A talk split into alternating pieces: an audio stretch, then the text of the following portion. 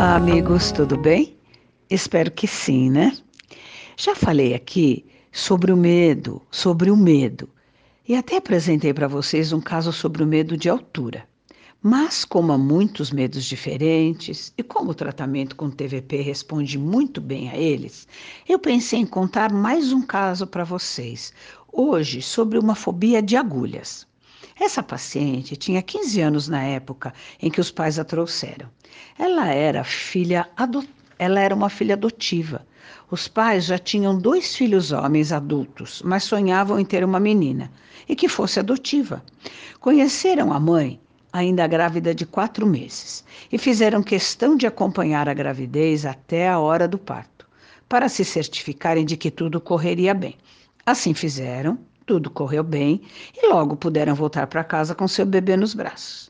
Porém, quando a menina estava com um ano e meio, precisou ir ao dentista. E a roupa branca e a agulha da anestesia fizeram o bebê entrar em pânico.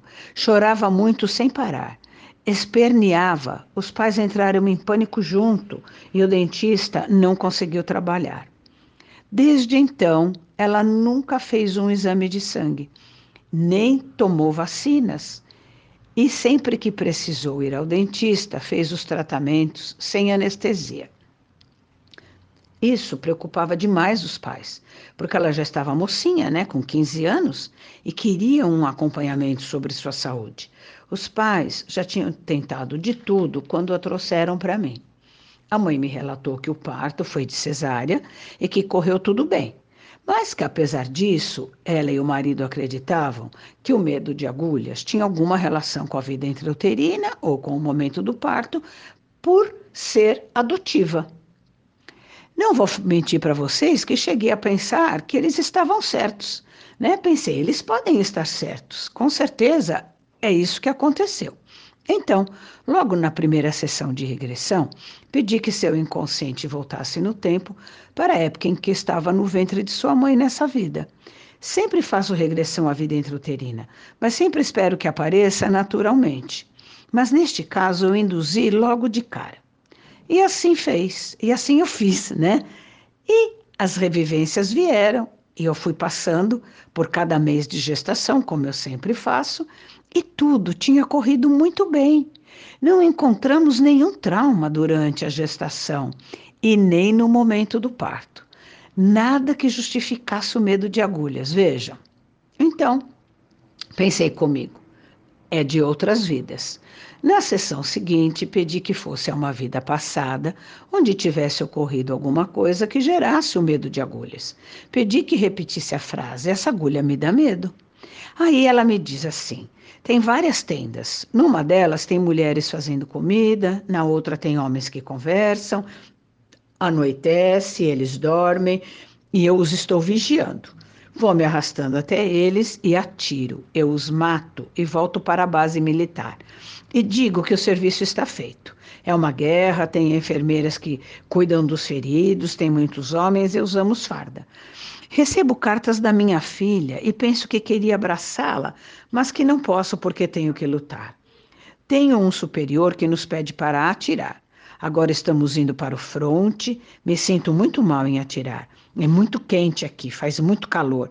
Andamos muito, preciso atirar. E atiramos granadas, e eles também, e me atingem. Vocês não imaginam, o calor das granadas é imenso, estou morto. É muito rápido. Peço então que volte para antes de ir para a guerra. Como foi a sua infância nessa vida passada? Aí ela me diz que se tornou militar muito jovem, porque quis seguir o passo dos pais, porque eles tinham muito orgulho dessa profissão. Ela diz o seguinte: Eu me caso e temos uma filha agora com cinco anos. Minha esposa fica doente, eu chamo o médico, mas ela piora e eu estou muito triste e preocupado. O médico volta e lhe aplica injeções e em seguida ela morre. A cena dele lhe dando as injeções e logo em seguida ela morrendo não me saíram mais da cabeça. Eu vou ficando muito triste dia após dia, muito deprimido. Nem a minha filha me dá alegria. A tristeza não passa. E eu não preciso ir para a guerra, mas eu quero ir só para ver se a tristeza passa. E deixo minha filha com meus pais. Eu então, e então, eu morro na guerra, conforme já vimos. Ela me explica que estava na guerra do Vietnã e que esta é sua última encarnação. Diz também que aqueles três homens que matou no início da sessão eram espiões. Vejam, minha gente, que a dor da alma por perder a esposa que amava é que lhe gerava o medo de agulhas hoje, e não por ter sofrido qualquer episódio com agulhas. A tristeza por perder a esposa é que, é que o levou à guerra e, consequentemente, à morte. E foi isso que ficou gravado em seu ser, em seu inconsciente. A culpa também por ter deixado a filha e ter ido para a guerra sem que precisasse e morrendo, não podendo voltar para ela, não é? Nada a ver com o fato dela ser adotiva. Ela tinha me dito na nossa entrevista que hoje, que hoje desejava ser médica e que a preocupava muito o medo das agulhas. Quer trabalhar com medicina forense. A imagem das agulhas lhe despertavam todos esses sentimentos.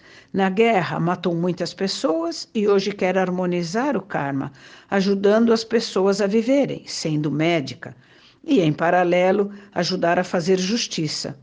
Veja como planejamos uma outra encarnação para fazermos melhor do que já fizemos. Ela tirou desnecessariamente vidas e hoje quer lutar pela vida e, ao mesmo tempo, quer fazer justiça social. Veja como trazemos no nosso inconsciente esse desejo interior, um anseio de alma para repararmos os erros do passado. Eu ajudo as pessoas a viverem e cometi uma injustiça matando pessoas e hoje eu ajudo fazendo justiça.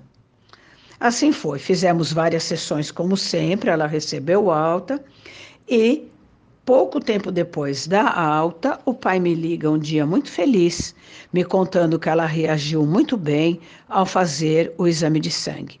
O médico havia pedido vários exames, porque eles queriam fazer um check-up dela, e ela fez todos eles tranquilamente. Já tinham obtido os resultados, já tinham retornado ao médico e ela estava muito bem de saúde, muito bem emocionalmente e eles muito felizes por terem resolvido esse problema que durou 15 anos na vida deles. Vejam aí, né? Mais um dos benefícios da terapia, ajudando e tranquilizando situações que às vezes não encontramos resposta.